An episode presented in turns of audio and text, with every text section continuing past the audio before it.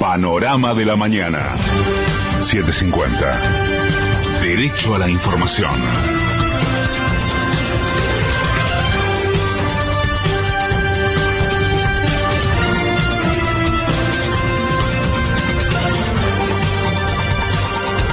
Es la hora 6, la temperatura es de 21 grados 6 décimas, el cielo está cubierto y con llovizna en Buenos Aires. Humedad 95%. La Cancillería Argentina se reunió con la Secretaría de Estado norteamericana y su titular, Anthony Blinken, manifestó el respaldo de Estados Unidos en las negociaciones con el FMI. Para Martín Guzmán, el Fondo Monetario Internacional podría perder legitimidad si la Argentina se desestabiliza. El Fondo Monetario Internacional empuja a la Argentina a una situación desestabilizante, va también a, a, tener una legitimidad menor a la hora de, en el futuro, cuando otros países requieran del multilateralismo para poder resolver junto a la comunidad internacional sus problemas, decidan qué hacer, si acudir o no a la institución. Cristina Fernández advirtió que el endeudamiento producido por el gobierno de Mauricio Macri le genera al Estado un gasto mayor que el que produce la pandemia.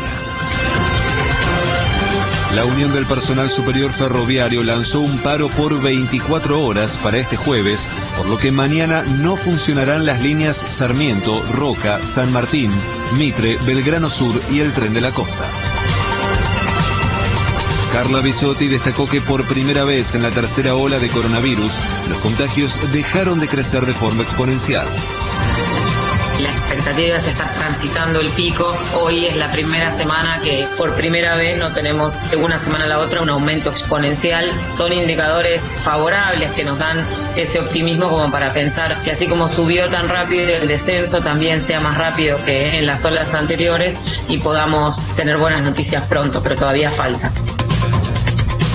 En las últimas 24 horas se detectaron en el país 120.982 nuevos contagios de coronavirus y se confirmaron 189 muertes más por la enfermedad.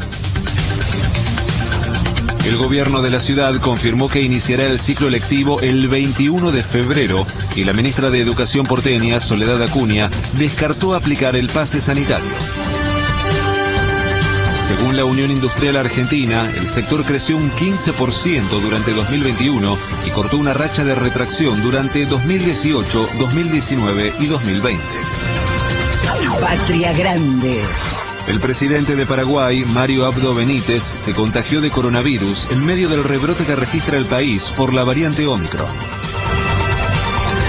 Un estudio de la Confederación Nacional de Comercio de Brasil afirma que el 70% de las familias del país están endeudadas. De afuera. Durante la última jornada, Francia detectó casi 465.000 nuevos contagios y confirmó 373 muertes más por coronavirus.